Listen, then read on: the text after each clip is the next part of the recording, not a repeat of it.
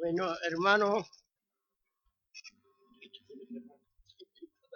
siempre tengo un poco de problema aquí en este punto y no sé por qué se repara esto como vamos. Yo creo que sí.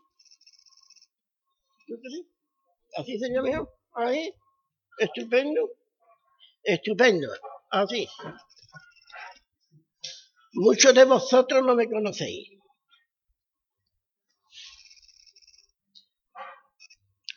Yo tampoco. Una gran mayoría yo no les conozco de vista. Y me veréis, ¿verdad? Que estoy peladito. Un peladito.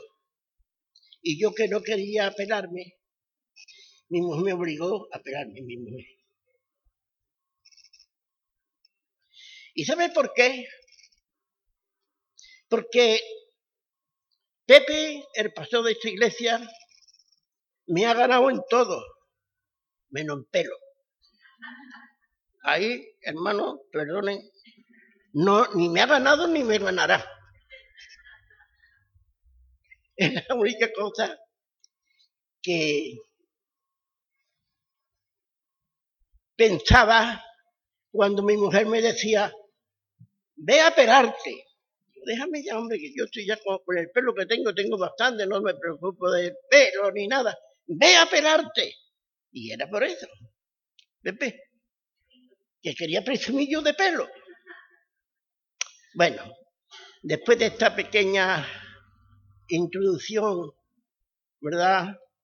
Vamos a lo que más nos interesa, que es la palabra de Dios. Yo agradezco al hermano y a la iglesia, ¿verdad?, que nos hayan tenido en cuenta, pero la obra es del Señor y la obra sigue y seguirá. Nosotros pasaremos, pero la obra de Dios no pasa. Ella sigue adelante. Con nuestros yerros, con nuestros aciertos, con nuestras equivocaciones, pero la obra de Dios sigue adelante. Gracias, hermano. Muchas gracias. En el Evangelio de Lucas, capítulo 5,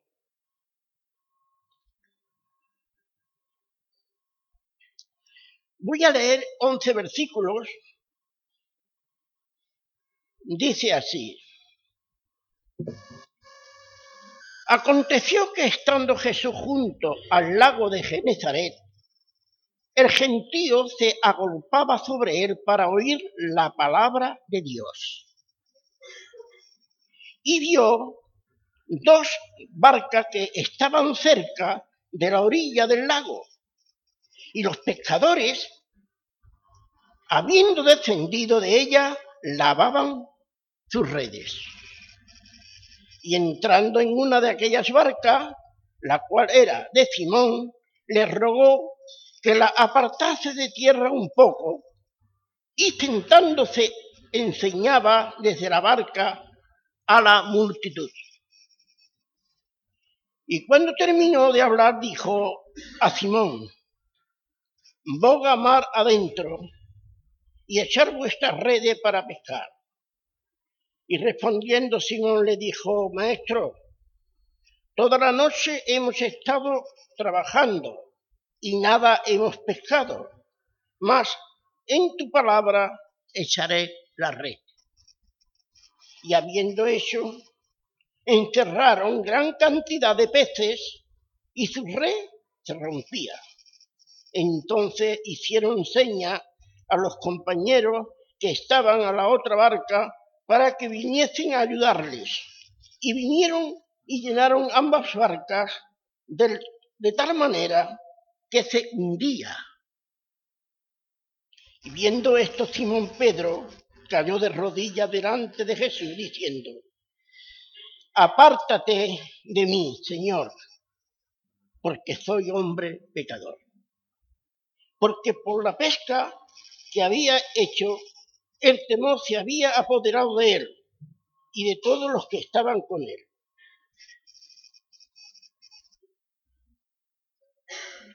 Y asimismo de Jacobo y Juan, hijo de Zebedeo, que eran compañeros de Simón. Pero Jesús dijo a Simón, no te, no temas, desde ahora será pescador de hombres. Y cuando trajeron a tierra las barcas, dejándolo todo, le siguieron. Hasta aquí la palabra de Dios. cuando he leído esta porción de la palabra de Dios, se me ha venido a la memoria un poco el recuerdo de hace de 50 años, cuando San Lucas no tenía puerto pesquero. El puerto pesquero era bajo de guía. Bonanza aún no existía allí, no había puerto ni. Vamos, había una pequeño, un pequeño muelle, pero allí no desembarcaban peces de ninguna clase. Y veía el trajín, el ajetreo, ¿verdad? Los niños, eh, la lota se, se, allí junto en la misma arena y los compradores estaban todos alrededor y las mujeres veían los barquitos, las, las lanchas o, los, o las, mm, las barcas, eh, las canoas, perdón la palabra canoa, es una palabra que me gusta más, las canoas venían cargadas de pescado de los barcos y los caballos llevaban las barras de nieve hasta con agua casi al cuello para acercarse lo más cerca posible de los barcos. Era un trajín, había un ajetreo, había una cosa allí tan preciosa. Y yo pienso que cuando Jesús estaba a la orilla del lago, y es Lucas el que, el que nombra verdaderamente cómo se llama este lugar de agua, porque los demás hablan el mar, pero él no, él dice Aconteció que estando Jesús junto al lago de Genezaret, lago, aquello es un lago que no es un mar, es un lago que tiene casi 30 kilómetros de largo por 13 o 14 de ancho. De aquí a Jerez, un poco más. Pero claro, para aquellos, ellos, eh, aquellas personas que ni había apenas carretera, no, no, no había apenas, no había ninguna carretera, ni había ningún medio para poder trasladarse de un sitio a otro, el mar era fundamental, era un medio de transporte maravilloso. Y la gente, además, la gente vivía mucho del pescado. Mira si es así, que el logotipo de los cristianos es un pez. Y a veces está vinculado la pesca, el, lago de Genesaret, con todas estas cosas, ¿verdad? Así que mm, yo recuerdo esto así un poco por encima y me hago la idea que Jesús estaba a la orilla observando. Dice la Biblia, la palabra de Dios, que él veía dos, que él vio dos barcas. Pero posiblemente habrían muchas más. Lo que pasa es que aquellas dos barcas eran, una era de Simón Pedro y de su hermano Andrés, y la otra era de los eh, hijos de Zebedeo, de Juan y Jacob. Eran personas que ya Jesús había tenido algún contacto con ellos, porque, eh, por ejemplo, mm, él había curado a la suegra de Pedro anteriormente a esto. Así que, mm, de alguna manera, él hace énfasis en que había dos barcas, pero especialmente porque estaban ocupadas por unas personas que él tenía contacto y además tenía cierta influencia sobre ella, naturalmente. ¿Con qué con qué sencillez? Qué la palabra ya dijo. ¿Con qué sencillez Jesús celebra un culto a? Las arenas de la orilla del lago era el templo, el púlpito, una barca. Y el sol el único fuente de luz que tenía. Y qué fácil, ¿verdad? Cuando hace unos días yo miraba, observé que al final de la calzada eh, estaban haciendo unas reparaciones, estaban haciendo unos trabajos, y fíjese qué es lo que están haciendo. Se llevaron lo menos dos semanas, y todo sencillamente para celebrar un acto religioso. pero Jesús lo simplificaba todo tan fácilmente. Así que vemos verdaderamente, encontramos en esta ocasión a Jesús en medio de este lugar tan especial. Una cosa yo quisiera decirle, que la cantidad de gente que había eran tan enormes que dice que empujaban, que estrujaban a Jesús con peligro de poderlo caer al agua, si llegara a hacer caso. Pero Jesús entonces obró de una manera muy sabia. Tomó la iniciativa y pidió a Pedro, porque resulta que la barca no era de Jesús, la barca era de Pedro. Eso es muy importante. Pedro no le negó precisamente su barca. Estaba a disposición de Jesús. El gentío, qué bueno, ¿verdad? Tener una congregación así, semejante, ¿verdad? Mm, mm, deseosa. Eh, estaban mm, ansiosa de oír, dice, la palabra de Dios, como nos dice el versículo 1, dice, y aconteció que estando Jesús junto al lago de Genesaret, el gentío se agolpaba sobre él para oír la palabra de Dios. Qué bueno, ¿verdad? Tener una congregación semejante para oír la palabra de Dios. Tenemos aquí una primera enseñanza. Hay una posesión dedicada. Pedro había dispuesto su barca para que Jesús la usara, la usara. Es importante. Qué honor tan grande, hermano, ser el medio de ayudar a Jesús alcanzar a la multitud de aquella reunión. Tuvo ese honor, ¿verdad?, de ceder su pequeña propiedad o su grande propiedad para el servicio del Señor. Qué bueno lo hizo por medio de aquella barca. ¿Cómo el Señor va a alcanzar a los siete mil millones, de o más o menos, de habitantes que pueblan esta tierra?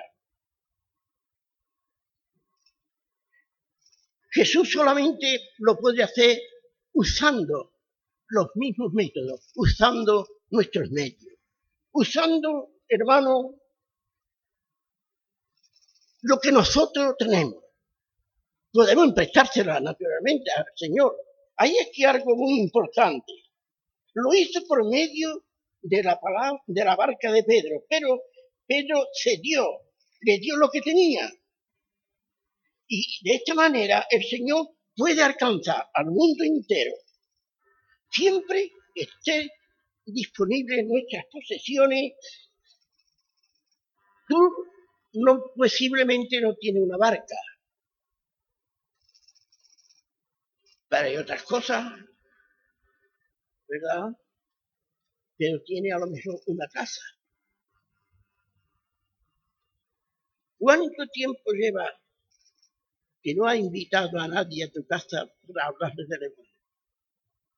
Porque la casa es un lugar muy a propósito para hablarle a otras personas del Evangelio un cafelito, un cualquier cosa, es una manera de poder intimar con alguien y poder hablarle de las cosas del Señor.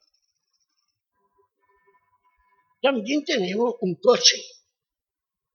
Si lo ponemos a disposición del Señor, no digo que se lo dé, que se lo emprecie, porque Jesús no le dijo, dámelo a mí. Solamente no se lo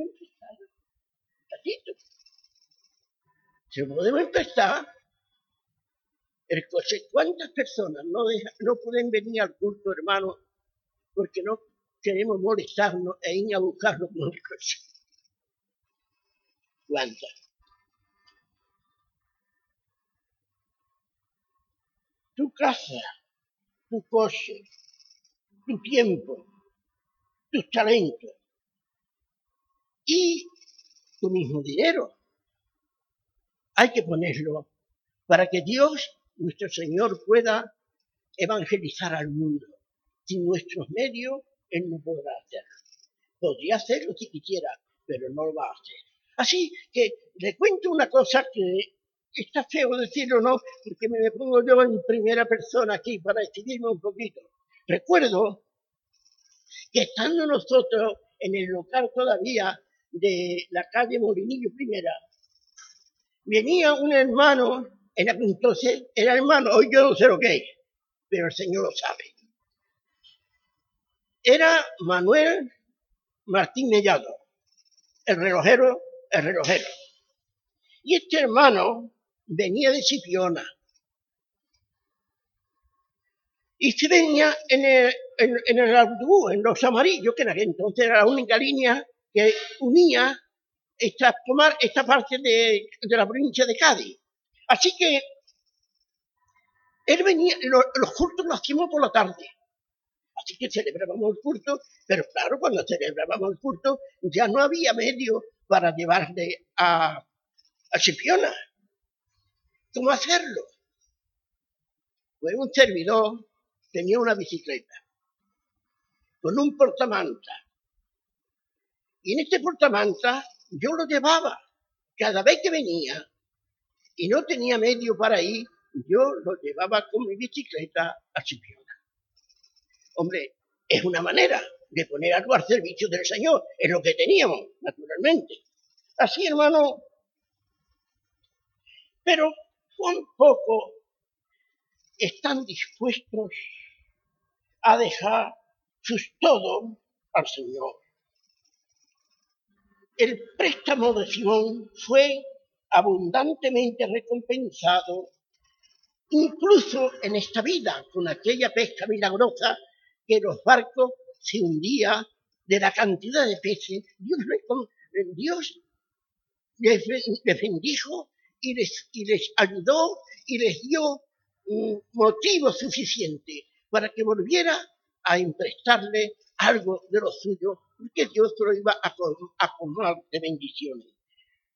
No hablemos con jastancia, hermano, y menos, digo yo, porque realmente las personas no podemos decir, yo tengo, yo tengo esto, yo tengo lo otro. No, esto realmente no es, no es bueno porque lo que nosotros no estamos dispuestos a ceder al Señor, de alguna manera se lo estamos quitando, se lo estamos robando.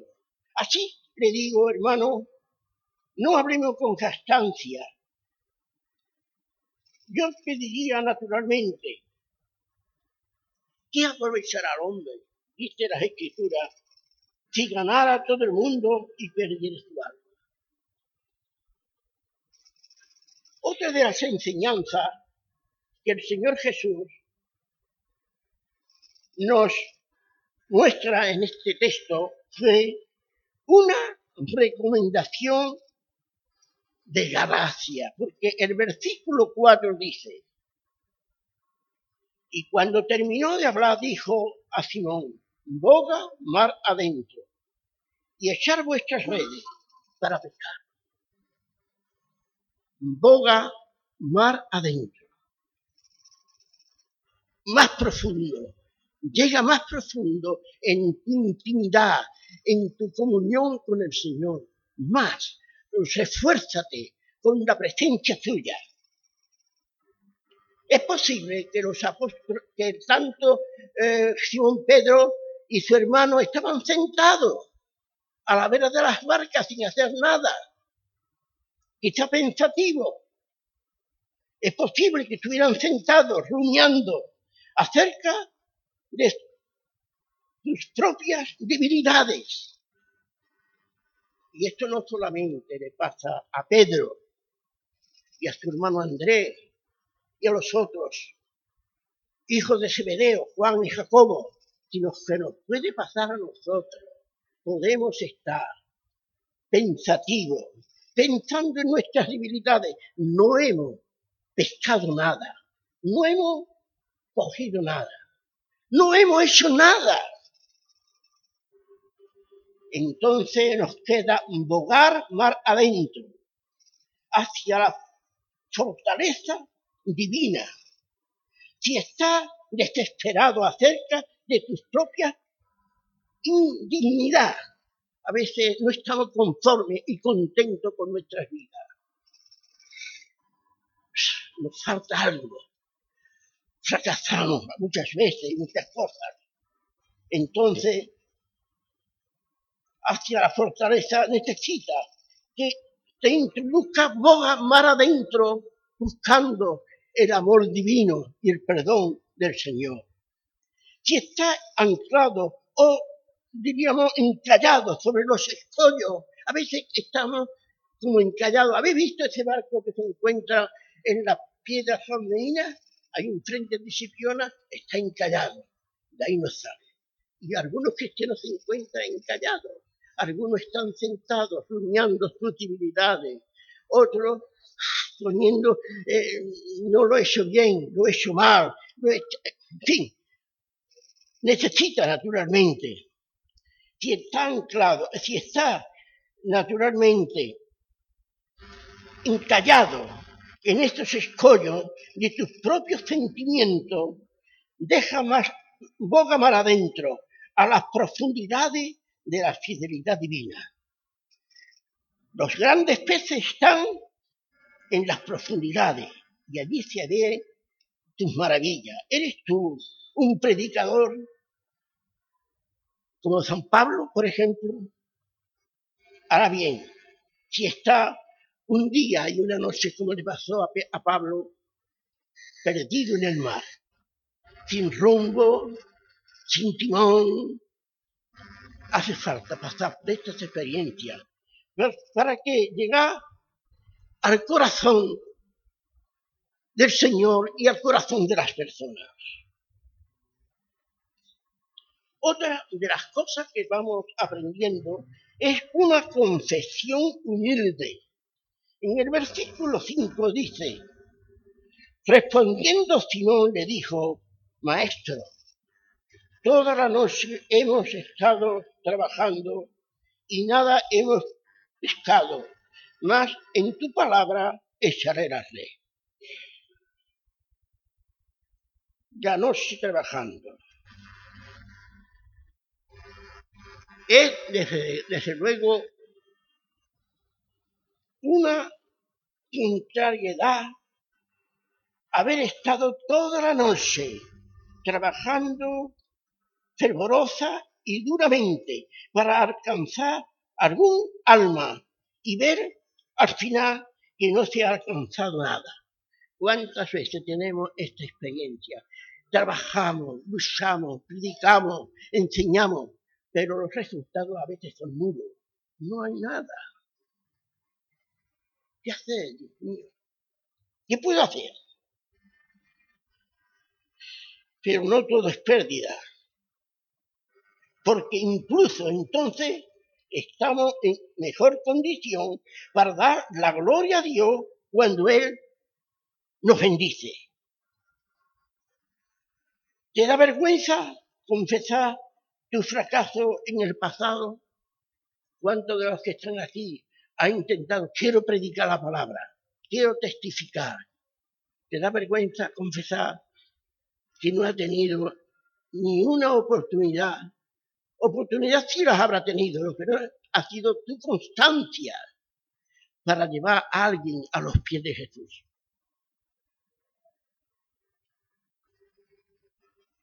¿Te da vergüenza confesarlo? Confesar tu fracaso en el pasado. Preferiría ocultar el hecho de que tu labor ha sido estéril, inútil. Desde luego que no. Como Simón confiesa a Jesús, porque esto es necesario. Decirle, Señor, nada hemos pecado. Algunos de los que están aquí han tenido esta experiencia que no han pescado nunca nada. No han tenido este privilegio de haber podido acercar a alguien a los pies de Jesús. Hombre, posiblemente algunos no tendrán experiencia, pero otros sí, porque gracias a esto esta iglesia está llena. A que otros han tenido una experiencia más saludable, mejor. Dile todo lo que tiene en tu corazón. No oculte nada. Él tiene remedio para tu debilidad. Y Él puede cambiar tu lamentación en danza, como nos dice el Salmo 30, versículo 11. Salmo 30, 11 nos dice la palabra de Dios.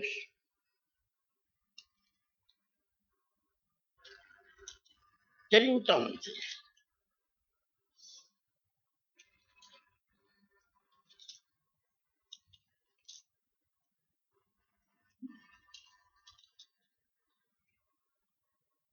has cambiado mis lamentos en baile, desataste mi silicio y me ceñiste de alegría. Hermoso. Has quitado el silicio, ustedes saben que era con lo que se revestían las personas cuando perdían un ser querido, cuando tenía una desgracia. Y me ha llenado de alegría. Ha quitado mi silicio, mi silicio, pero me ha llenado de alegría. Otra de las enseñanzas que nos deja este texto es una resolución que honra a Dios. En el versículo 5b dice, más en tu palabra echaré la ley. Más en tu palabra echaré la ley. Necesario, hermano, El camino de la victoria es el camino de la fe.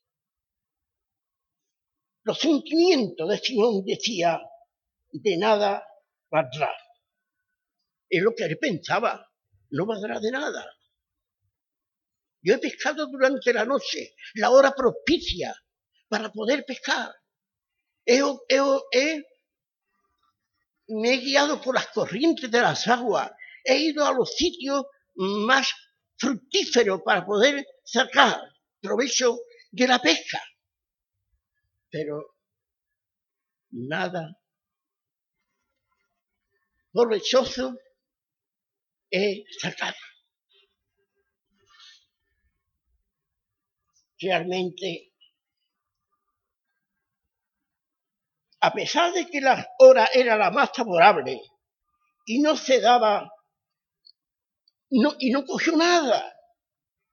Pero la fe de Simón dice, pero esta cuestión no es para ser razonada, es para ser creída en tu palabra, Señor. No he cogido nada, pero tú me lo has dicho. Y, va, y sobre lo que tú me dices, yo voy a confiar. Voy a confiar en tu palabra. Y en tu palabra voy a echar la red y en tu palabra voy a intentar hacer lo que por mí yo no lo hubiera hecho nunca. Me había equivocado. Obrero cristiano que te afana, no deje que el pasado te enturbie el presente. No he pescado nada. A veces estamos pensando, ¿para qué? No vale la pena. Y así aquí como Simón comienza de nuevo sobre la base de la autoridad de Jesús. Pedro sabe ahora a dónde ir mar adentro y sabe ahora cómo encontrar sobre o en tu palabra. Lo que salen en tu palabra te darán buenos motivos para alabarle. Si tú eres incrédulo, tu caso es triste afanándote y batiéndote en las tinieblas de la noche, pensando ganar la bendición de Dios mediante tus propios esfuerzos y no lograrlo a través de la palabra de Jesús. Sobre tu palabra, Señor. Aquí tiene el camino más excelente sobre la palabra de Dios. Una satisfacción asombrosa. El versículo 6 dice, y habiéndolo hecho, encerraron gran cantidad de peces, y, y, las redes se rompían.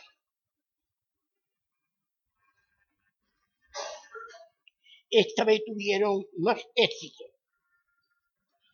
A destiempo y a tiempo. Porque la echaron a destiempo. Era por la mañana o al mediodía. Ellos lo habían hecho por la noche. El tiempo propicio. A la hora exacta aprovechando todas las circunstancias para haber podido pescar. Era a destiempo, pero Jesús le dijo, echa la hora. Y Señor, ahora es destiempo, es para nada, no sirve. A veces ponemos nuestros pensamientos, nuestras ideas en la obra de Dios por encima de las del Señor. Nos parece que nuestra eh, nuestra forma o nuestra, eh, nuestro mm, medio o nuestros propósitos van a ser mejores que los del Señor.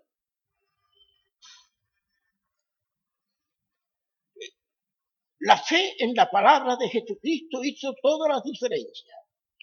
Ellos tenían la costumbre de pescar de noche, pero a veces se ha de romper con las viejas formas tenemos nuestra forma. ¿eh? Hay iglesias que mantienen su forma, exacta, fija, que no se mudan. Pero a veces hay que romper esos moldes. Esto lo aprende uno con el tiempo. Los moldes. ¿Eh? Los moldes que lo tenemos todos y no queremos moverlo. no se toque. Mucho cuidado ahí. Sin embargo, aquí tenemos. Si Pedro hubiese seguido los bordes, no hubiese pescado nada.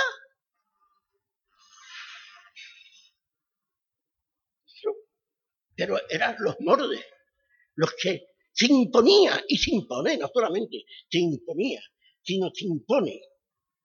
Antes que podamos ver más, yo diríamos, más fruto tenemos naturalmente, hermano,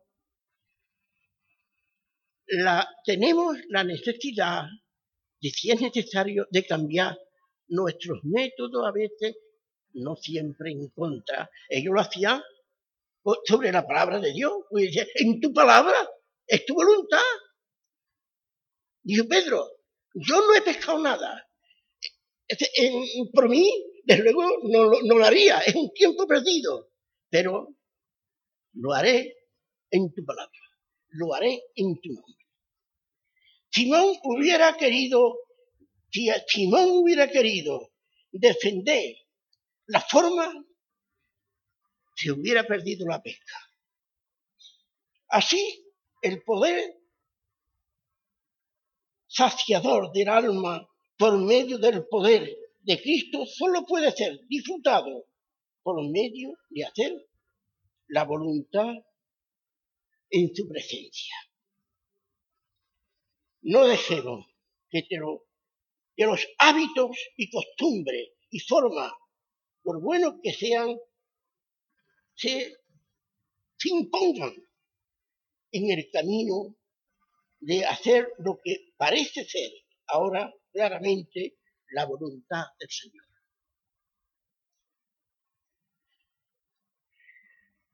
Hay otra enseñanza en este texto. Es, 40, eh, es 40 ya. Ya está pasando el tiempo. Sí, pues son las 2 y 40 que si es ya largo. No, no, podemos apartar sigue justo, no. Hombre, no, los hermanos me entran ya un poquito cansados de escucharme. Bueno, procuraré abreviar un poquito. Una cooperación fraternal. Hicieron entonces señas a los compañeros que estaban en la otra barca para que vinieran a ayudar, ayudarle. Y vinieron y llenaron las dos barcas. Hicieron señas. A veces no se, no ve la seña o no la entiende. No se sabe.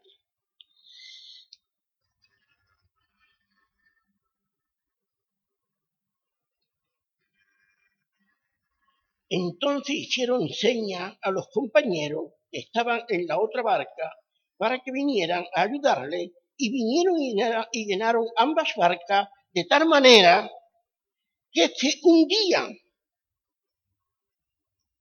Hermano, si no hubiera llamado a estos hermanos a cooperar, ¿cuánto no se hubiera perdido?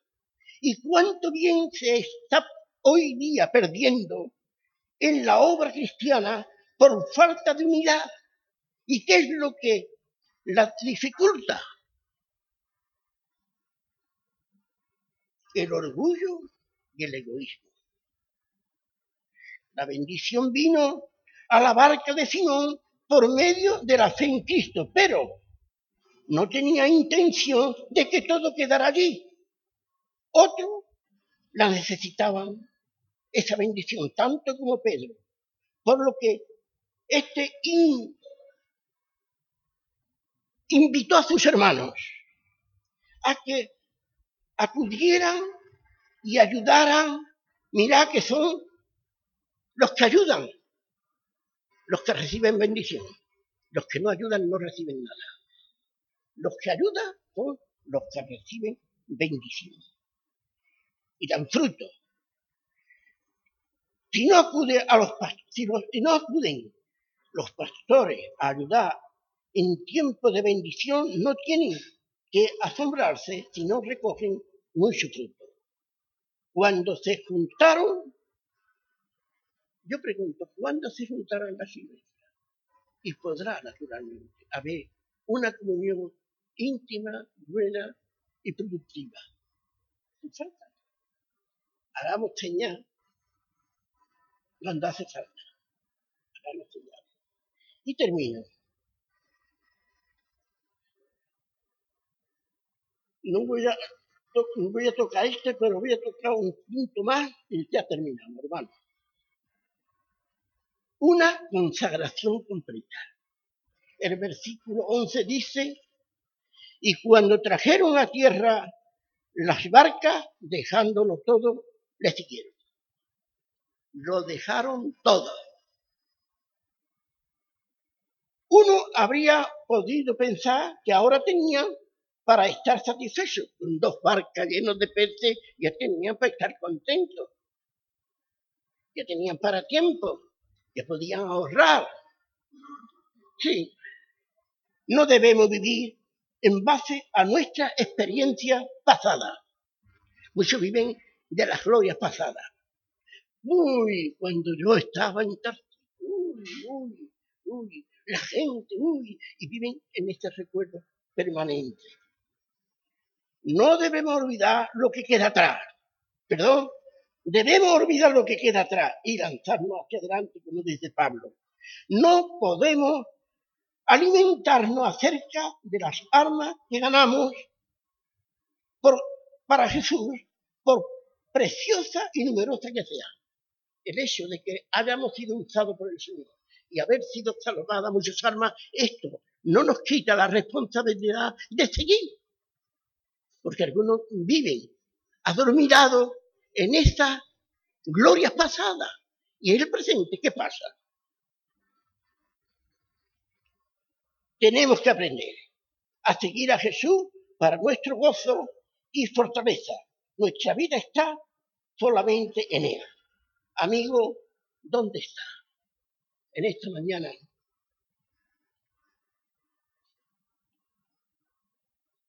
Está así sentado junto a la barca, rumiando, pensando tus fracasos, tus errores y hasta tu gloria. Hermanos míos, yo quisiera terminar con estas palabras. Sigue sentado junto a la barca, gloriándote en tus buenas obras y los, y los logros del pasado. Amando estas cosas más que a Cristo, o estás sentado reparando las redes de la selección de soluciones rotas, después de mucho esfuerzo vano. A veces hay muchas cosas rotas que queremos arreglar.